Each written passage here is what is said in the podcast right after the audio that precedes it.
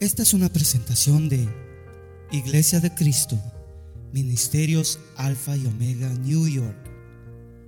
Si desea más información de este ministerio, como lugar, horario de actividades, visite nuestro sitio de internet. La dirección es ayoni.org. A Y O N Y.org. Allí encontrará diferentes recursos y enlaces a nuestras plataformas sociales que deseamos sean de bendición para su vida.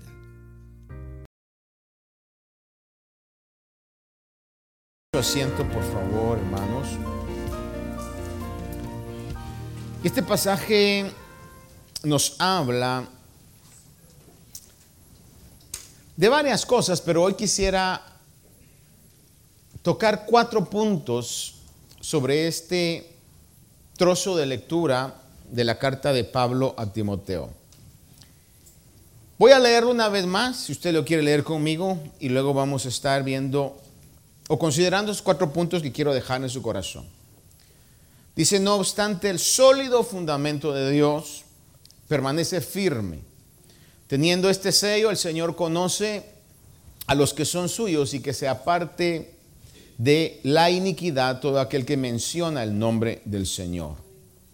Luego dice que en la casa grande, refiriéndose a la casa del Señor, a la iglesia, dice que no solamente vasos de oro y de plata, sino también de madera y de barro, y unos para honra y otros para deshonra.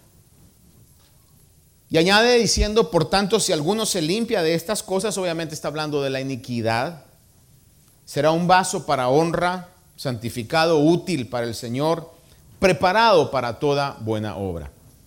Le recuerdo que la Biblia dice en Efesios 2.10 que somos hechura suya, creados en Cristo Jesús. El mundo dice que Dios preparó buenas obras para que anduviéramos en ellas.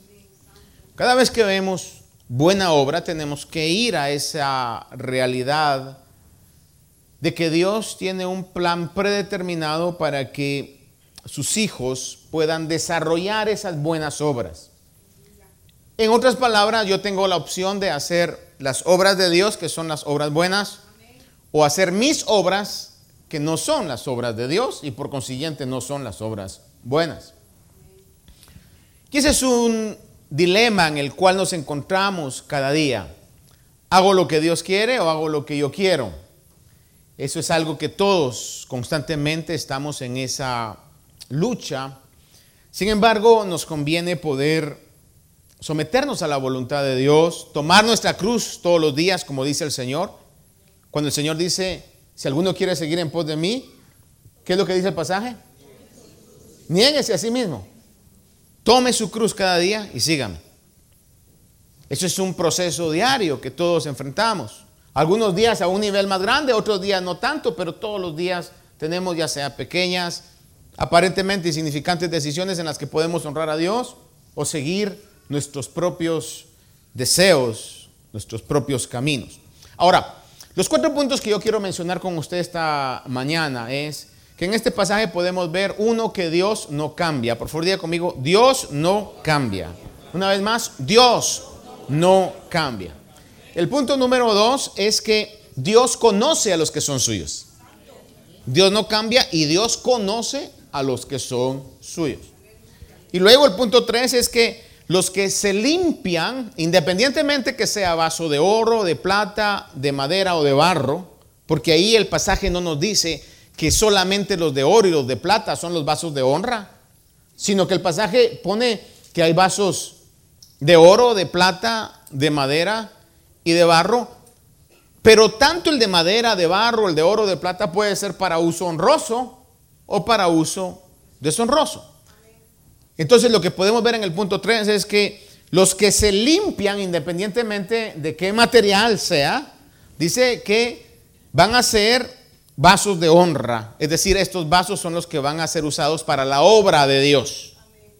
Y el punto cuatro es que los que no se limpian, independientemente que sea de oro, de plata, de madera o de barro, si no se limpian, dice que son vasos de deshonra, en otras palabras, están haciendo no las obras de Dios, sino sus propias obras.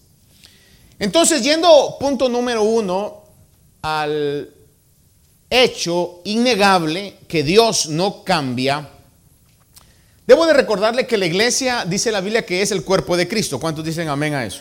¿Estamos de acuerdo? La iglesia es el cuerpo de Cristo. Entonces, si Dios, que es la cabeza, y Cristo es la cabeza, y Cristo es Dios, si Jesucristo no cambia, le pregunto, ¿la iglesia debe cambiar? En una eh, lógica, eh, un análisis objetivo, si el Dios que ha establecido su iglesia y es la cabeza no cambia, de igual manera el modelo que Dios ha predeterminado para la iglesia tampoco va a cambiar. Algunos dicen que cuando este pasaje está hablando el sólido fundamento es esto, se está refiriendo a la iglesia. Y definitivamente la iglesia es la iglesia de Cristo. Entonces cuando se refiere a la iglesia se está refiriendo también a la cabeza de la iglesia que es Cristo. Santiago 1, 16, 17 le leo, dice, amados hermanos míos, no os engañéis. Toda buena dádiva y todo don perfecto viene de lo alto. Desciende del Padre de las luces, con el cual no hay cambio ni sombra de variación. ¿Por qué? Porque Dios no cambia. Y la palabra dice, y añade o antecede diciendo, no se engañen, en Él no hay cambio, en Él no hay sombra de variación. El fundamento de Dios es sólido, sus propósitos son sólidos, inquebrantables, así es Dios. Malaquías 3:6 Da testimonio Dios mismo diciendo, porque yo, el Señor, no cambio. Por eso vosotros, oh hijos de Jacob, no habéis sido consumidos. ¿Qué le estoy marcando aquí? Que la palabra, tanto en el Antiguo Testamento como en el Nuevo Testamento, certifica que Dios no cambia. Hebreos 13:8, hablando de Jesucristo, y usted sabe muy bien que Jesucristo es Dios, que el Espíritu Santo es Dios y Jehová, Dios Padre, es Dios. Dice Hebreos 13:8, Jesucristo es el mismo ayer, hoy y por todos los siglos. Que está dando a entender que Dios no cambia.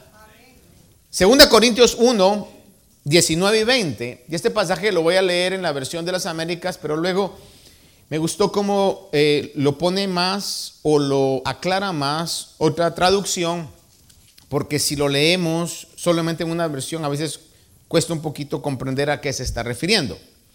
Pero 2 Corintios 1, 19, 20 dice, porque el Hijo de Dios, Cristo Jesús, que fue predicado entre vosotros por nosotros, y aclara entre paréntesis, por mí, está hablando Pablo, Silvano y Timoteo, dice, no fue sí y no.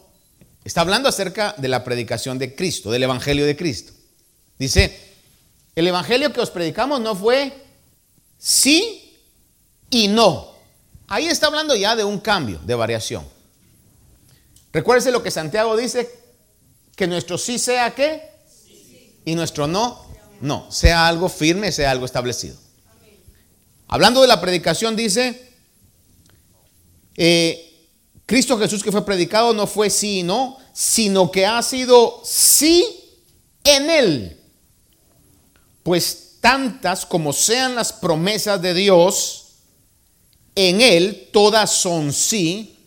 Por eso también por medio de él, amén, para la gloria de Dios por medio de nosotros.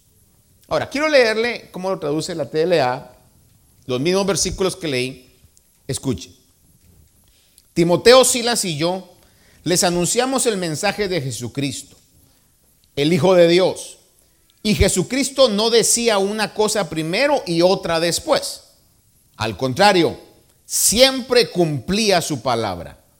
Y todas las promesas que Dios ha hecho se cumplen por medio de Jesucristo. Por eso cuando alabamos a Dios por medio de Jesucristo decimos amén. En otras palabras, cuando usted dice amén, no es una actitud religiosa fuera del contexto bíblico. Cada vez que decimos amén, estamos yendo a lo que la palabra de Dios nos ha enseñado. Cuando usted entonces recibe algo de la palabra del Señor y dice amén, no es que quiera parecer cristiano, no, está diciendo así es. Es como cuando dice aleluya. Personalmente a veces yo me pongo a adorar al Señor y solamente le digo aleluya, aleluya, aleluya. ¿Sabe que aleluya quiere decir alabado sea el Señor?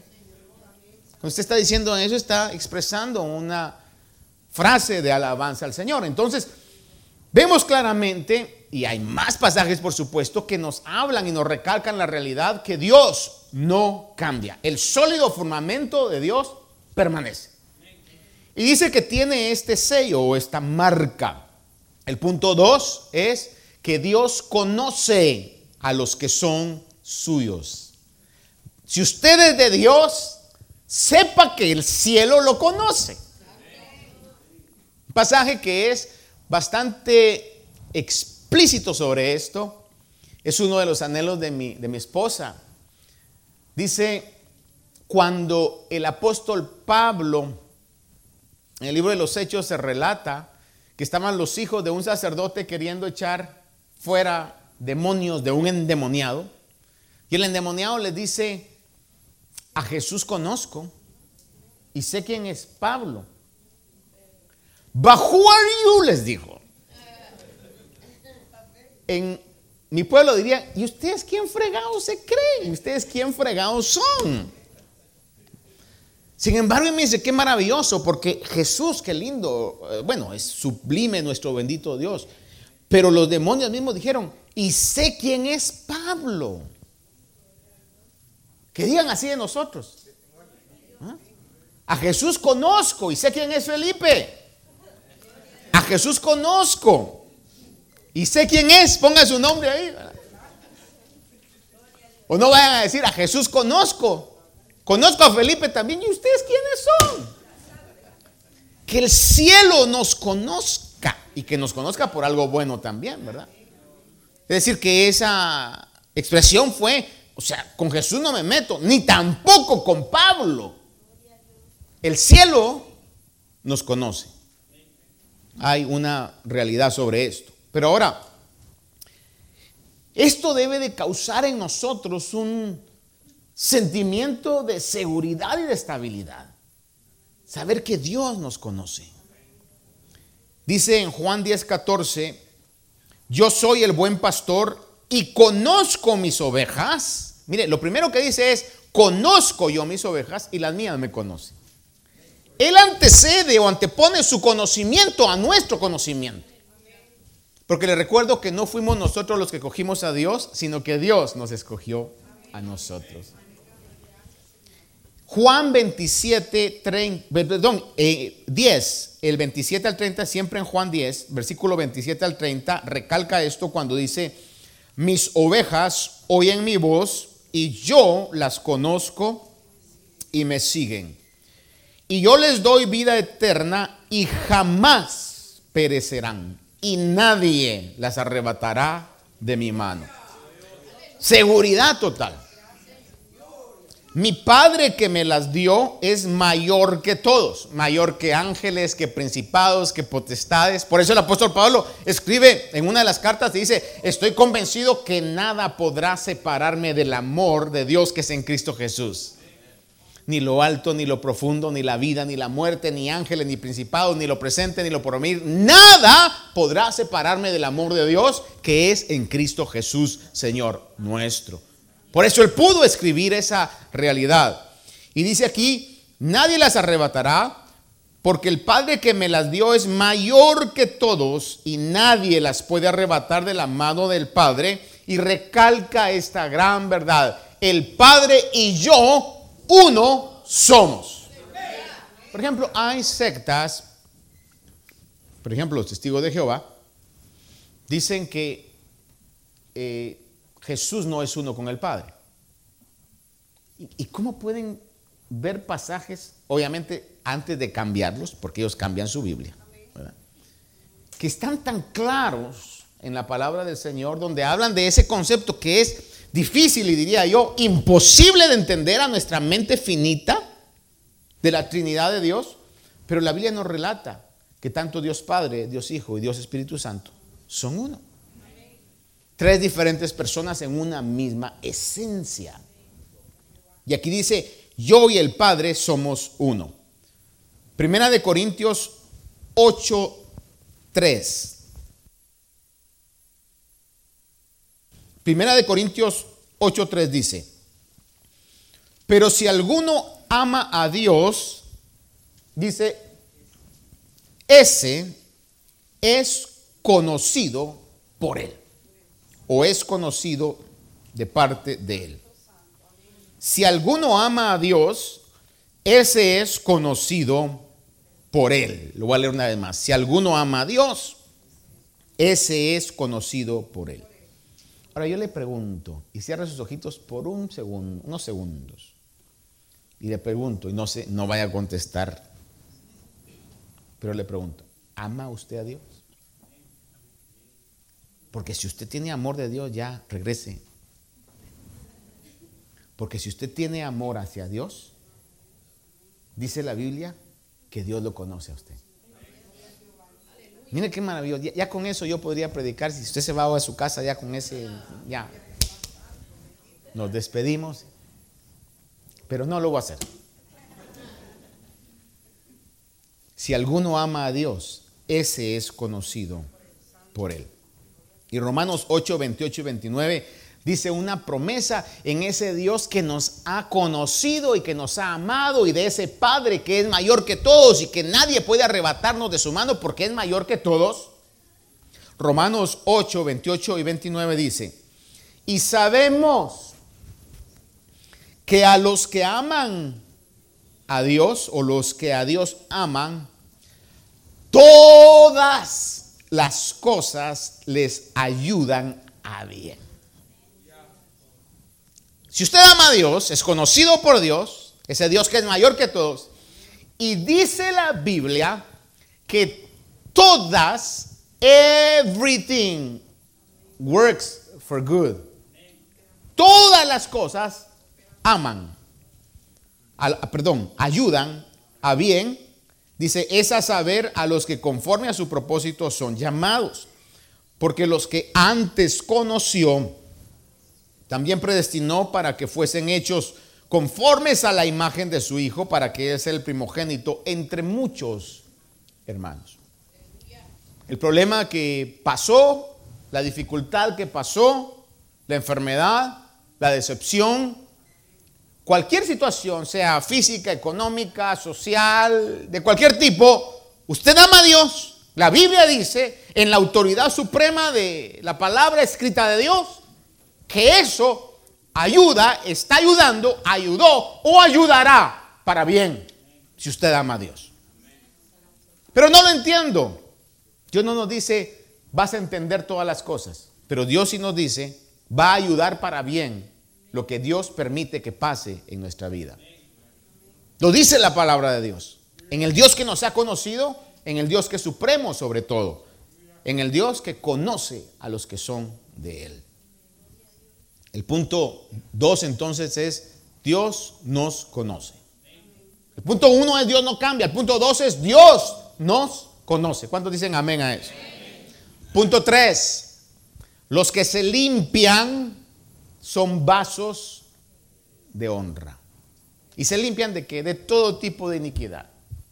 De orgullos, de mentiras, de chismes, de difamaciones, de robos, de pecados de todo tipo, hermanos, sexuales, ah, de violencia, los que se limpian de todas esas cosas, todo lo que es malo. Filipenses nos dice todo lo que es bueno, lo que es de buena reputación, lo que tiene buen nombre, en esto pensad.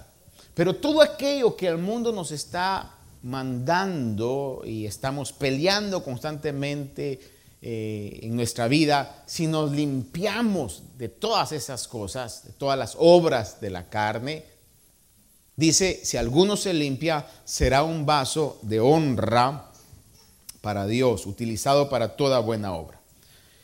En el Antiguo Testamento, cuando Josué tomó el lugar eh, de Moisés, que no, no fue realmente tomó su lugar, sino que le tomó su turno, porque Moisés fue muy único en su ministerio, pero Moisés, eh, Josué tomó el turno de poder hacer que el pueblo entrara a la tierra de la promesa. Eh, en el libro de Josué encontramos un pasaje que nos marca la clave de poder tener una vida victoriosa en Cristo. Josué 3:5 dice, entonces Josué dijo al pueblo, consagraos, porque mañana el Señor hará maravillas entre vosotros. Consagraos, porque mañana Dios hará maravillas entre vosotros. ¿Por qué lee eso, hermano? Porque dice la Biblia, si alguno se limpia, será un vaso útil, preparado para toda buena obra. Por eso el pueblo de Israel oyó de parte de Dios a través de Josué, consagraos, y Dios hará maravillas. Dios hará maravillas entre vosotros. En el Evangelio de Juan, capítulo número 13, el Señor Jesús habla en el versículo 10 y 11. Juan 13, 10 y 11. Dice, Jesús le dijo, obviamente aquí está hablando a Pedro, que le estaba diciendo, primeramente le estaba diciendo, yo no voy a permitir que tú me laves los pies. Y el Señor le dice, si no te lavo los pies, no tienes parte conmigo. Si se recuerda esa escena, ¿verdad? Y entonces Pedro le dice, clásico Pedro, entonces báñame. Y el Señor le responde y le dice, el que se ha bañado no necesita lavarse. ¿Cuántos se bañaron hoy?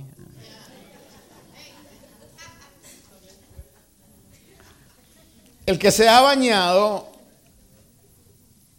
mire, oí muchas risas, pero muy pocos amenes.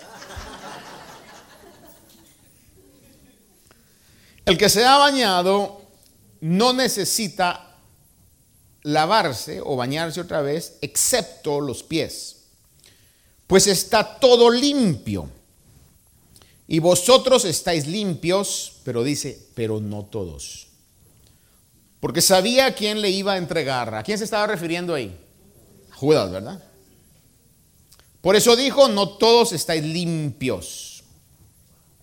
El 15.3 dice, Juan 15.3, vosotros ya estáis limpios por la palabra que os he hablado. El Señor está utilizando este, este ejemplo, este acto, este momento, para decirles, el que se ha bañado no necesita sino lavarse los pies. Y estaba utilizando este ejemplo literal de los pies y el baño literal de los pies para dar una lección no del baño físico, sino de la limpieza interna o la limpieza espiritual. Es lo que el Señor les estaba diciendo. Por eso en el 15.3 recalca y dice, vosotros ya estáis limpios por la palabra que os he hablado. Es decir, que la limpieza interna, la limpieza del alma, llamémosle eso, o el baño del alma, viene a través de la palabra de Dios. Es Dios el que está limpiando a través de su palabra nuestra vida. Quizás alguno está pensando, bueno, no es en sí el nuevo nacimiento, no es en sí eso lo que ha limpiado nuestra vida de pecados y usted está en lo correcto. ¿Y por qué es que nacimos de nuevo? Sino por el oír con fe la palabra de Dios. Es decir, la palabra de Dios la que nos ha hecho nacer de nuevo. Hemos nacido de nuevo por medio del mensaje de la palabra de Dios. Alabado nuestras vidas. Tuvimos fe al mensaje y ese sacrificio del Señor Jesús y su sangre preciosa ha limpiado nuestra vida de pecados. Sobre este pasaje entonces, obviamente, aquí, aunque el Señor Jesús está usando un hecho real, un hecho literal que estaba pasando, Jesús está refiriéndose a una limpieza espiritual que viene por medio de creer y por medio de obedecer la palabra de Dios. Por medio de creer y por medio de obedecer. Porque no es suficiente solamente con saber la palabra. Porque dice la misma Biblia que aún los demonios creen y tiemblan. El punto es poder hacer caso, poder obedecer la palabra de Dios. Esa palabra que nos ha hecho nacer de nuevo poder obedecer esa palabra. Y esa palabra cuando la obedecemos nos limpia. Cuando recibimos su instrucción, abrimos nuestro corazón y nuestra mente a decirle, Señor, tú eres mi Señor y que tu palabra pueda ser mi guía de fe y conducta. Y le pedimos al Espíritu Santo de Dios su ayuda porque sin la ayuda del Espíritu Santo de Dios no la hacemos. Son demasiado fuertes los enemigos externos e internos.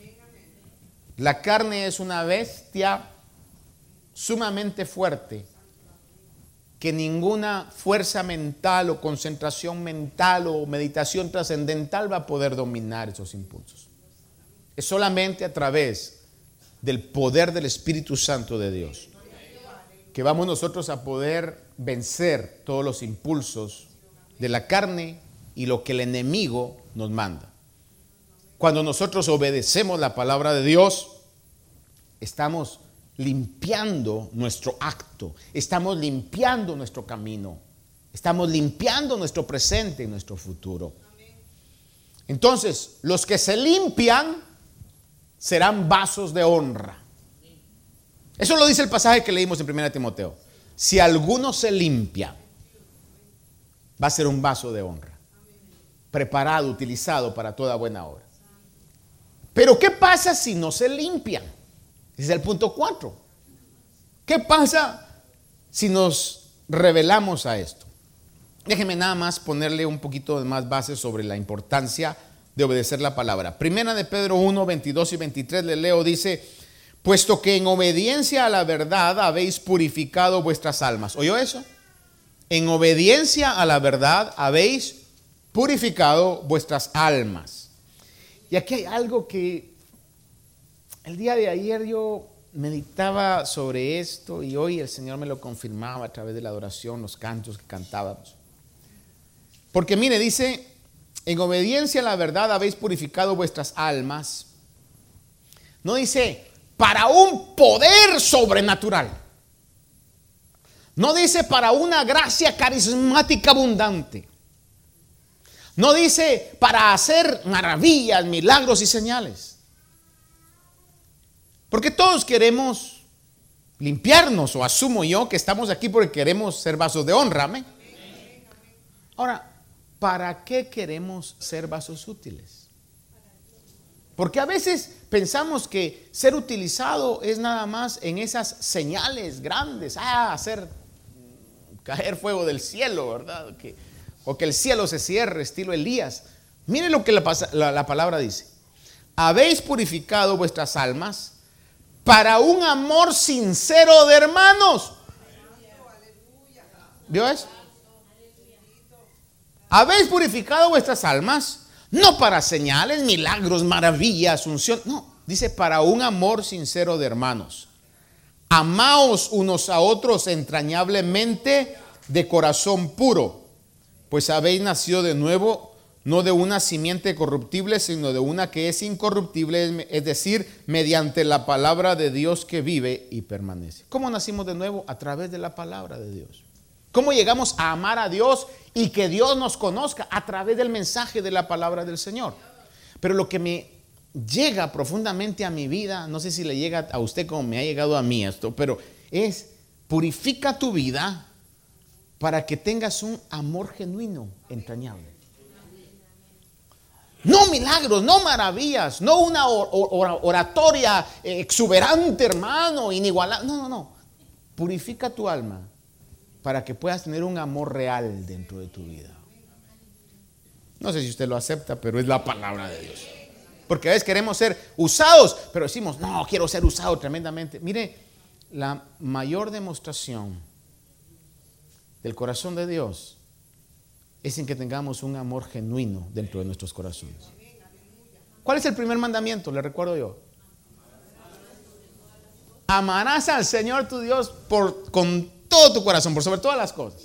Y el que no ame a Dios, como dice Pablo en Gálatas, que sea anatema, en otras palabras, que sea maldito. Eso, eso lo dice la Biblia. Le debo el versículo exacto, pero la carta es Gálatas. El que no ama a Dios, sea maldito. No amar a Dios con lo bueno que es. El punto crítico es que usted aprenda a amarme a mí.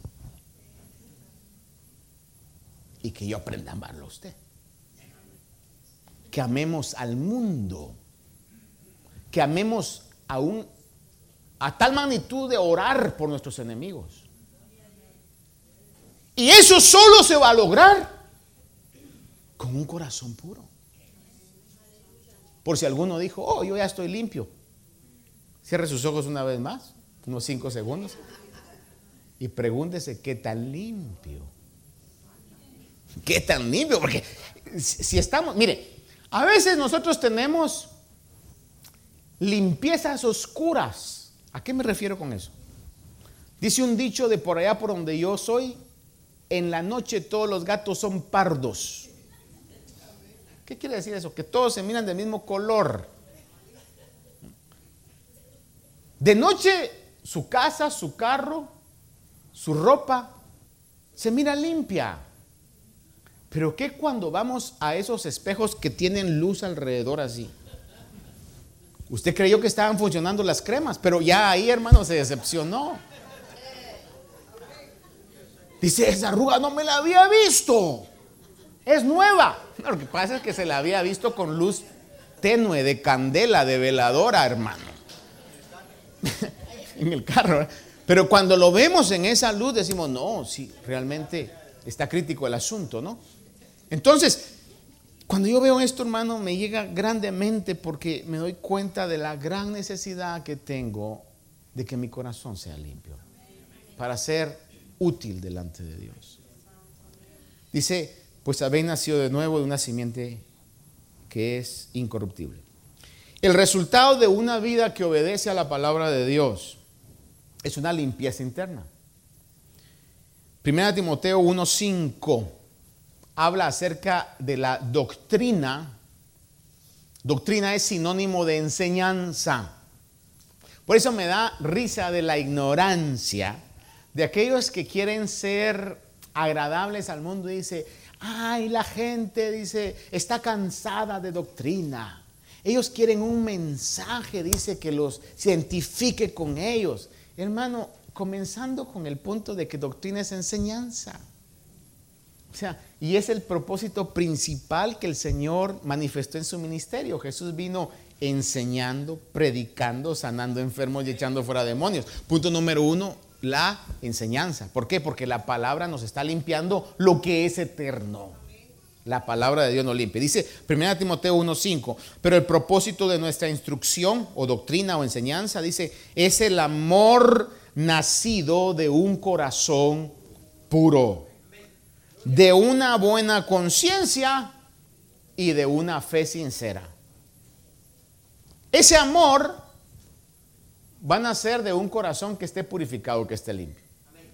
Ese tipo de conciencia buena va a estar en una vida que esté buscando la limpieza y una fe sincera, de igual manera, necesita o su base es un ser limpio.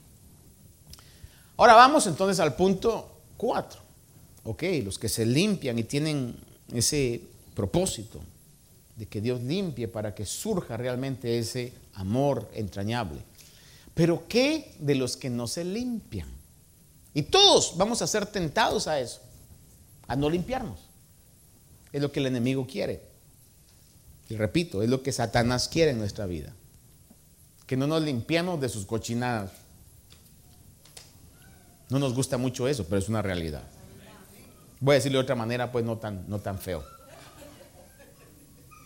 Que no nos, Dios quiere que nos limpiemos de las porquerías del diablo. Son igual, ¿verdad? Porque no hay otra manera de decirlo. De las asquerosidades del diablo que quiere poner en nuestra vida. Tito 1.16 habla acerca de cierto tipo de personas que profesan conocer a Dios, pseudo cristianos, pseudo hermanos. Tito 1.16 dice, profesan conocer a Dios, pero con sus hechos lo niegan, siendo abominables y desobedientes e inútiles. ¿Oyó eso? ¿Quién va a ser útil para obras buenas? Los que se limpian. Sin embargo, aquí dice que estos que profesan ser cristianos, pero lo niegan con sus hechos, dice que son abominables, desobedientes e inútiles para cualquier obra buena. Diga conmigo, por favor, con convicción y con fe, yo no soy de esos. Amén. En Juan capítulo 13, verso 10 y 11, está hablando acerca del pasaje que leímos de Judas. Vale la pena recordarlo otra vez. Cuando está hablando con Pedro, le dice, el que se ha bañado no necesita lavarse excepto los pies, pues todo está limpio y vosotros estáis limpios. Pero le dice, pero no todos. Estáis limpios, pero no todos. Porque usted sabe que Judas, sin duda alguna, daba la apariencia de ser muy correcto. Si era el tesorero, hermano le dicho, le, confió la plata. Es un tipo recto, honesto. Sin embargo, lo que él quería era sacar ganancia. Y por eso fue que al final de los tres años y medio del ministerio del Señor Jesús, cuando el Señor le dice es necesario que vaya a Jerusalén, que sufra, que crucifique, eh, que, eh, que padezca muerte de crucifixión, Judas debe haber dicho, tres años y medio perdidos algo tengo que sacar de estos tres años y medio. Y ahí comienza a fraguar, a pensar su traición. Mateo capítulo 26, verso 14 al 16. Mateo 26, 14 al 16. Dice, entonces uno de los doce, llamado Judas Iscariote, fue a los principales sacerdotes y dijo, ¿qué estáis dispuestos a darme para que yo lo entregue? Él fue el que originó ese plan. No fueron los sacerdotes los que buscaron, sino que él llegó y los buscó. Y ellos le pesaron 30 piezas de plata y desde entonces buscaba una oportunidad para entregarle. Obviamente el Señor sabía que eso se estaba dando, por eso fue que en la última cena lo identificó y le dijo, lo que has de hacer, hazlo pronto. El Señor sabía eso, pero he, Jesus had to put off with the hypocrisy of Judas. Tuvo que soportarlo, hermano, sus hipocresías, sabiendo lo que estaba pasando. Hermano, en ese momento. Lucas 22, del 3 al 6, relata cómo es que esto sucedió, y por eso le digo, el diablo es el que es el adversario, el enemigo. Lucas 22, del 3 al 6 dice, entonces Satanás entró en Judas, llamado Iscariote que pertenecía al número de los doce. Y él fue y discutió con los principales sacerdotes y con los oficiales sobre cómo se lo entregaría. Ellos se alegraron y convinieron en darle dinero. Él aceptó y buscaba una oportunidad para entregarle sin hacer un escándalo. ¿Por qué es que Judas hizo lo que hizo? La Biblia nos dice que Satanás entró en su corazón. Ahora, yo creo que usted vea conmigo algo, porque la clave es poder buscar la limpieza. ¿En qué otro discípulo o apóstol podemos ver algo similar de lo que pasó con Judas? Está Judas hasta aquí, hasta aquí abajo, el más despreciable. Y el que más sobresalía era Pedro. Y estoy seguro que en los demás discípulos también pasaron sus tentaciones. Señor Jesús le dice a Pedro, apártate de mí, Satanás. Es decir, que estaba siendo tentado. Sin embargo, podemos ver que hubieron actitudes en los dos totalmente distintas. El Señor le dijo a Pedro, Satanás ha pedido para zarandearte. ¿Cuál fue la, la zaranda de Pedro? ¿Cuál fue la prueba de Pedro? Sino el haber negado al Señor de frente.